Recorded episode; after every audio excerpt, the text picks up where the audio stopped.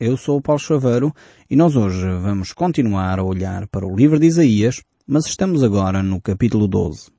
Eu espero que tenha a sua Bíblia à mão para poder acompanhar o nosso estudo de hoje. E gostaria de relembrar que este capítulo se insere uh, numa série de profecias que Isaías uh, declarou durante o reinado do rei Acaz. Estas profecias foram escritas entre o capítulo 7 e o capítulo 12. E nós estaremos hoje a terminar esta secção uh, de profecias que Isaías nos deixou. Acas foi um rei mau, ao contrário do seu avô Uzias, que foi um rei muito bom. Isaías começou a decretar as suas uh, profecias no capítulo 6, no ano da morte do rei Uzias. E depois passamos para o capítulo 7. Entretanto passaram vários anos entre uma profecia e outra. E é neste contexto que nós agora nos encontramos. Entre o capítulo 6 do livro de Isaías e o capítulo 7 passam vários anos e agora Isaías então está a decretar profecias debaixo uh, de um reinado realmente terrível. E temos aqui profecias que nos apontam para o Rei Supremo, a pessoa de Jesus Cristo, o reinado messiânico. E aqui o povo é desafiado a viver em louvor verdadeiro a Deus. Neste capítulo nós encontramos uh, puras orações de adoração. É de facto uma pérola das Escrituras este texto que nós vamos analisar hoje. A própria natureza aqui é transformada, é desafiada a adorar Deus.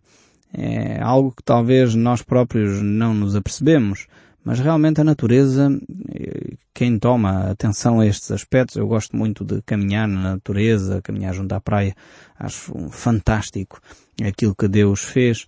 E sem dúvida quando nós prestamos atenção, uh, tomamos nota de que ela tem uma reverência, um, a natureza parece que fala. E fala pela sua própria beleza, fala pela forma como Deus a concebeu. Mesmo quando vamos para a floresta ou quando vamos para o mato, mesmo aquela, aquela desorganização natural, porque ninguém plantou as árvores direitinhas ou ninguém plantou uma a seguir a outra, mas aquela uh, desorganização selvagem é bela em si mesma. E ela é uma, uma carta escrita de adoração a Deus. Realmente quando ouvimos as aves a cantar, quando ouvimos uh, os insetos a voar, realmente é algo que descreve adoração a Deus. E nós vamos encontrar isso aqui neste capítulo 12 do livro de Isaías. Então nós vamos dividir este capítulo eh, de Isaías em algumas secções. A primeira será do verso 1 a 3 e é a oração a Deus por causa da nossa salvação. Então vamos ver aqui nestes primeiros três versos este tipo de oração. E depois temos então do 4 a 6 a oração a Deus por causa do seu trabalho na criação. Ou seja, por causa de Deus ser o Deus Criador. No fundo, é uma oração a Deus por causa da nossa salvação, gratidão, e depois uma oração de gratidão por quem Deus é. E é isto que deveria encher cada vez mais os nossos corações. Muitas vezes nós olhamos só para aquilo que Deus faz, mas deveríamos analisar e adorar a Deus por quem Deus é. Não só por aquilo que Deus faz. Não sei se você e eu certamente gostamos de ser reconhecidos não só por aquilo que nós fazemos, mas por aquilo que nós somos, independentemente daquilo que nós realizamos. Até quando realizamos coisas más, não queremos ser desprezados, como é óbvio, porque muitas vezes as coisas más que nós fazemos são fruto da nossa incompetência, são fruto da nossa ignorância, são fruto da nossa incapacidade, não conseguimos fazer melhor do que aquilo, Uh, mas mesmo assim não queremos ser desprezados. Porquê? Porque gostaríamos de ser valorizados por aquilo que nós somos.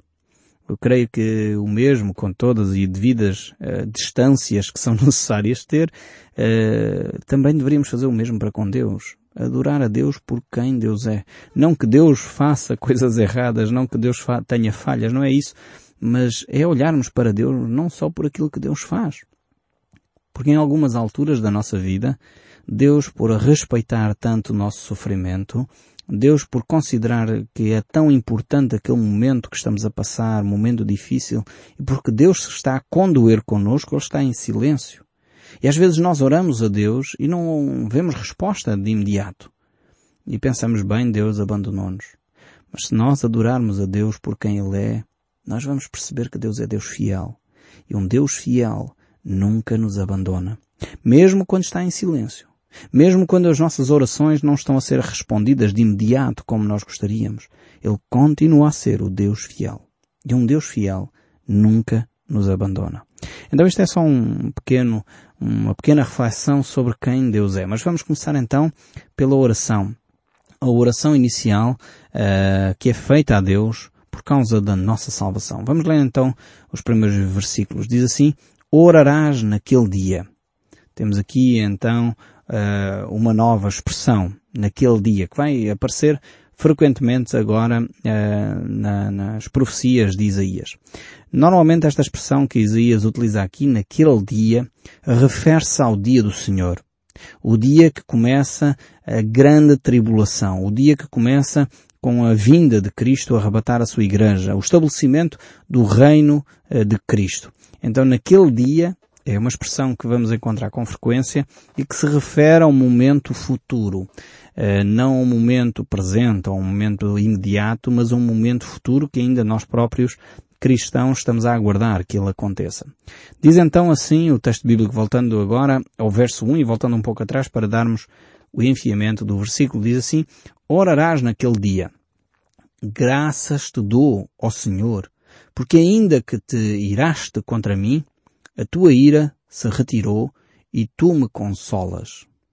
Este é o dia da salvação. Inicia-se então aqui uh, este momento, a luz vem ao mundo, a tribulação está a passar. Notamos aqui que de facto Deus está a cuidar dos seus. Deus está a cuidar e a consolar a cada um de nós no momento do sofrimento. Depois o verso 12 reafirma isso mesmo, dizendo, Eis que Deus é a minha salvação. Confiarei e não temerei porque o Senhor Deus é a minha força e o meu cântico. Ele se tornou a minha salvação. É de facto bom vermos que Deus é o Deus que está próximo. É um Deus que nos toca na nossa aflição. Salvação aqui é a coisa mais importante que alguma pessoa poderia ter. Como já notamos aqui, não se está a falar de uma religião. Não é agora um programa que se está um, a adiantar. Aqui a ideia de salvação não é um catecismo que se tem de aprender. A ideia de salvação aqui é a pessoa de Jesus Cristo. É Ele que se torna material nas nossas vidas. É Ele que nos conduz a uma vivência diária dentro dos seus ensinos. Então, salvação aqui não é uma religião, não é um catecismo, não é uma tradição, não é um programa que se segue. Salvação aqui é uma pessoa. E é a pessoa de Jesus Cristo que nós temos que vivenciar. O verso 13 ainda diz, Vós com alegria tiraste águas das fontes da salvação. Este texto aqui fala-nos da satisfação. Satisfação que é nós podermos desfrutar a presença de Jesus Cristo. A alegria que é nós estarmos realmente estar eh, ligados a Jesus Cristo. E ele fala-nos aqui, tiramos águas das fontes. Este texto bíblico a mim transporta-me claramente para aquele episódio de Jesus Cristo no Evangelho de São João capítulo 4. Talvez você possa ler depois todo esse capítulo 4 mas uh, só olhando para ele um pouco, vemos ali Jesus junto ao poço com aquela mulher samaritana e ele a dizer que se pedir, se ela pedir, ele daria água viva. Água que, que jorraria do seu interior para a vida eterna. E aqui este verso 3 nos diz, com alegria tiraste água das fontes da salvação. Salvação é a pessoa de Jesus Cristo, como eu já disse, reforço aqui essa, essa ideia, e é, e é a pessoa de Jesus Cristo que dá esta água viva, esta água que traz alegria ao nosso ser, esta água que nos deixa animados com, com os projetos que estão pela frente, esta água que nos transforma, esta água viva, esta água das fontes. Realmente é, é um desafio interessante ver este texto. Mas vamos voltar aqui ao texto bíblico e vamos ver o verso 4. E direis naqueles dias, então temos aqui este novo, esta nova expressão, eh, ela aparece de novo, esta expressão naquele dia. Já disse que isto se refere ao futuro, ao reino de Jesus Cristo, ao tempo em que Jesus estabelecerá o seu reino. E nós podemos ver aqui esta ideia de que eh, naquele dia vão acontecer novas coisas. Vemos naquele dia, dai graças ao Senhor, invocai o seu nome, tornai manifestos os seus feitos entre os povos, relembrai que é excelso o seu nome. A expressão é tornai manifestos os seus feitos. Não é só os feitos uh, imediatos na nossa vida, não é só também uh, os feitos da criação, mas é a totalidade daquilo que Deus tem feito. E o verso 5 ainda prossegue. Cantai louvores ao Senhor, porque fez coisas grandiosas. Saiba-se isto em toda a terra. É um desafio aqui uh, para louvarmos a Deus, mas ao mesmo tempo um desafio para compartilharmos com outros aquilo que Deus está a fazer. Então é, é, realmente entusiasmante quando nós percebemos que Deus está a trabalhar. É por isso que eu tenho desafiado várias pessoas, inclusive a escreverem-nos, para nos dizer aquilo que está a acontecer na vossa vida. Eu, vários têm respondido a este apelo e eu quero agradecer, apesar de nem sempre fazer menção disso nos nossos programas, mas tenho ficado encorajado a ouvir aquilo que Deus está a fazer na vossa vida. Uh, centenas de pessoas têm escrito, telefonado, a dizer que de facto Deus tem estado a usar esta forma de partilharmos a nossa fé, partilharmos o texto bíblico para tocar as vidas. Pessoas têm sido transformadas. Maridos começam a amar as suas esposas. Esposas começam a ser afáveis para com os seus maridos. Pessoas que estão aqui no nosso meio, que vieram de países distantes, começam a compreender pela primeira vez a leitura da Bíblia uh, num país distante do, do deles. Começam a ouvir a palavra de Deus como nunca antes tinham ouvido. E realmente é isso que nós devemos fazer. Cantar louvores ao Senhor porque fez coisas grandiosas. E saiba-se isso em toda a terra. Partilhem isto com toda a gente. Digam aos outros aquilo que Deus está a fazer na vossa vida. Não fiquem acanhados. Não guardem para vocês as bênçãos que Deus vos está a dar. E realmente, às vezes nós temos vergonha de partilhar os milagres que Deus opera na nossa vida. Não devemos tê-lo. Devemos ter a ousadia para compartilhar com outros as grandezas das obras de Deus. E aquilo que Deus está a fazer na sua vida é para ser partilhado. Se você quiser uh, e desejar, faça isso até connosco. Eu gostaria muito de receber uh, telefonemas vossos, gostaria muito de receber cartas ou e-mails. Mandem uh, algo para partilhar a vossa fé. As coisas grandes que Deus está a fazer fruto de ouvirem a palavra de Deus através do programa O Som do Livro. Realmente é, é um desafio para nós. Já tenho vindo a conhecer pessoalmente vários dos nossos ouvintes e fico uh, grato por isso. E realmente é, é bom quando verificamos uh, que essas pessoas estão a ser abençoadas por aquilo que nós fazemos deste lado. Nem sempre é fácil porque nós não vos vemos, vocês ouvem diariamente, mas eu não vos vejo, não vos ouço, não conseguimos interagir a menos que vocês telefonem ou escrevam. E realmente dessa forma podemos partilhar as coisas grandes que Deus está a fazer na vossa vida. Mas o texto bíblico continua. Vamos voltar então aqui ao livro de Isaías e vamos ver aqui o verso 6. Diz assim, Exalta e jubila, ó habitantes de Sião, porque o Senhor é o Santo de Israel e Ele está no meio de ti. Certamente ainda temos muito a aprender sobre a alegria e a celebração, mas neste dia, eh, sem dúvida, iremos fazê-lo com todo o primor, com toda a propriedade. Nós iremos fazer esta, este culto, podemos dizer assim, este, este tempo de adoração a Deus será de facto um tempo marcante. E nós desta maneira, com este âmbito de alegria, com esta projeção que Isaías nos aponta para o milénio, para o tempo do reino de Jesus Cristo, que anima o nosso coração, eh, chegamos agora ao capítulo 13. Vamos aqui uh, olhar para este capítulo. Temos agora uma mudança entre o capítulo 12 e o capítulo 13, pois entramos numa nova secção do livro uh, de Isaías. Esta secção que nós vamos entrar agora vai desde o capítulo 13 até ao 23. A anterior nós tínhamos visto que vinha do 7 ao 12.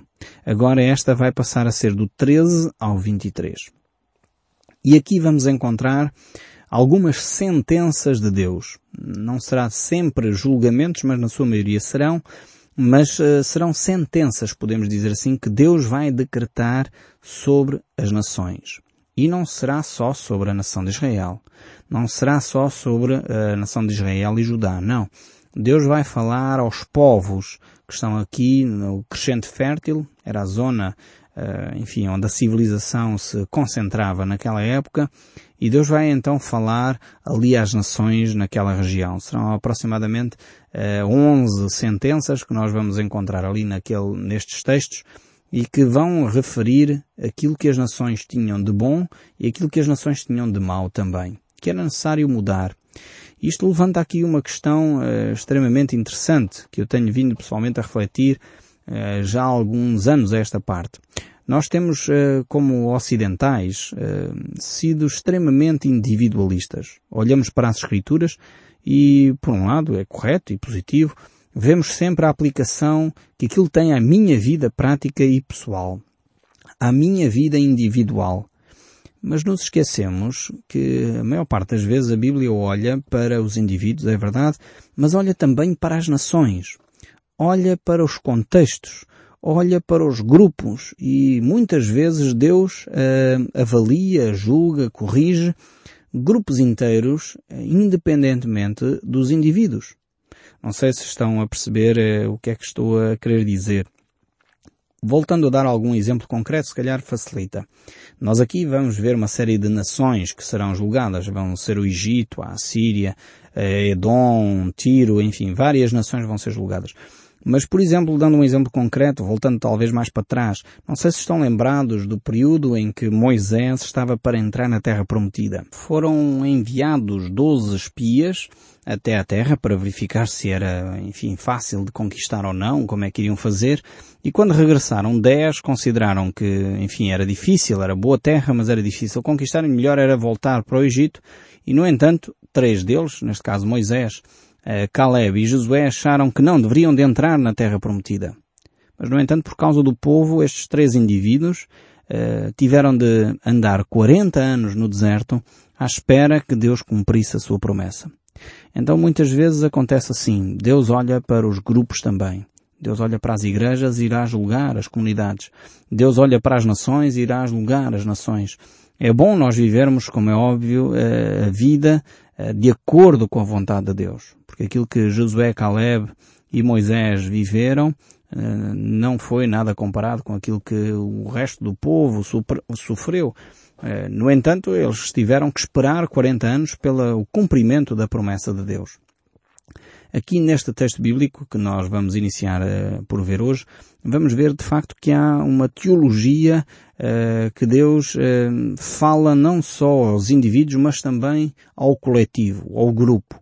Deus fala às nações e é importante de facto nós resgatarmos esta mentalidade de grupo, de coletivo e nos responsabilizarmos também pelo grupo. Com esta mentalidade do individualismo, nós ficamos muito preocupados com connosco mesmos, passa a ser quase uma atitude egoísta e não nos preocupando com a nossa comunidade, a nossa igreja, onde estamos inseridos. Realmente precisamos de resgatar esta mentalidade do coletivo, de fazemos parte de um corpo, fazemos parte de um grupo e como tal somos responsáveis com aquele grupo para o bem e para o mal. E por isso mesmo devemos resgatar esta mentalidade e esta teologia e aplicá-la mais à nossa vida.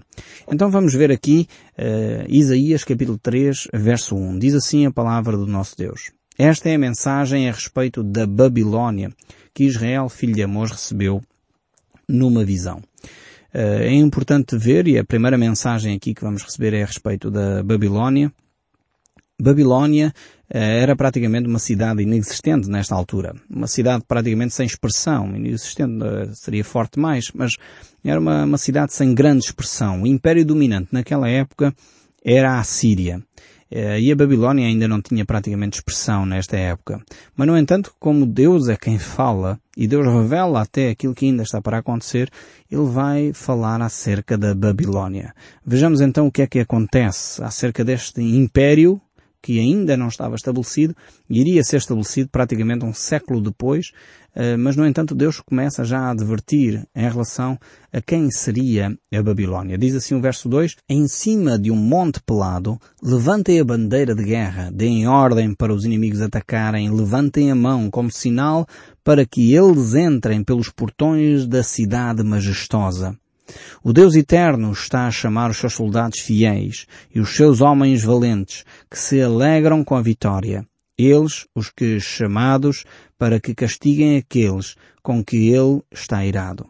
Aqui vemos como realmente esta cidade ainda não era majestosa, mais tarde é que ela o vai ser, mas Deus já está a alertar para aquilo que vai acontecer fruto do seu orgulho. Uma cidade que se tornou extremamente sumptuosa, orgulhosa, e por isso Deus vai chamá-la severamente à atenção. O verso 4 ainda diz, Ouve-se uma gritaria nas montanhas, são exércitos que estão se ajuntando. Soldados de muitas nações se reúnem para a guerra. O Eterno, Todo-Poderoso, está preparado um exército para a batalha. As tropas vêm da Pérsia, um país distante. Vem de lá do fim do mundo. Na sua ira, o Deus Eterno vai usá-los para destruir a Babilónia inteira. Vejamos aqui o cumprimento exato uh, desta profecia, um, pelo menos um século antes. Ela é dada através de Isaías e o cumprimento é exato. Realmente, uh, quando olhamos para estas profecias e o cumprimento delas que já aconteceu, é impossível uh, perceber ou dizer que isto não é a palavra de Deus. Não é fácil adivinhar o que vai acontecer 100 anos mais tarde. Isaías não adivinhou, como é óbvio. Deus inspirou seu coração para aquilo que iria acontecer. Saltando para o verso 19 deste capítulo 13 diz, a Babilônia é a glória e o orgulho do seu povo, a mais bela das cidades de todos os reinos.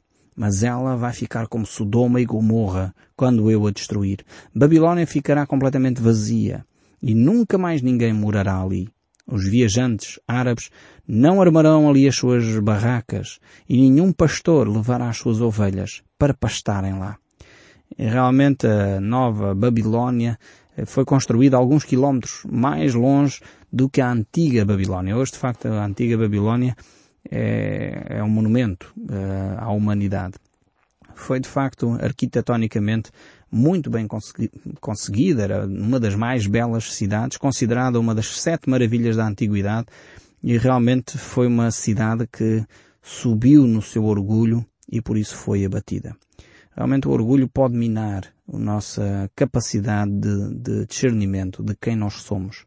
O orgulho mina, de facto, a nossa capacidade de percebermos as nossas limitações. E foi isso que aconteceu também com este grande império que a história uh, universal relata uh, com muita pormenor. Que realmente Deus guarde o nosso coração de nós cairmos nesse grande erro, de nos orgulharmos. Mas antes, pelo contrário, Deus nos ensina a viver em humildade, a viver debaixo das orientações de Deus, para que em tempo oportuno Ele próprio, o próprio Deus, nos possa exaltar. Nós no próximo programa continuaremos a olhar para o livro de Isaías, agora sim no capítulo 14, e voltaremos a ouvir o som deste livro. Até lá, que Deus o abençoe ricamente.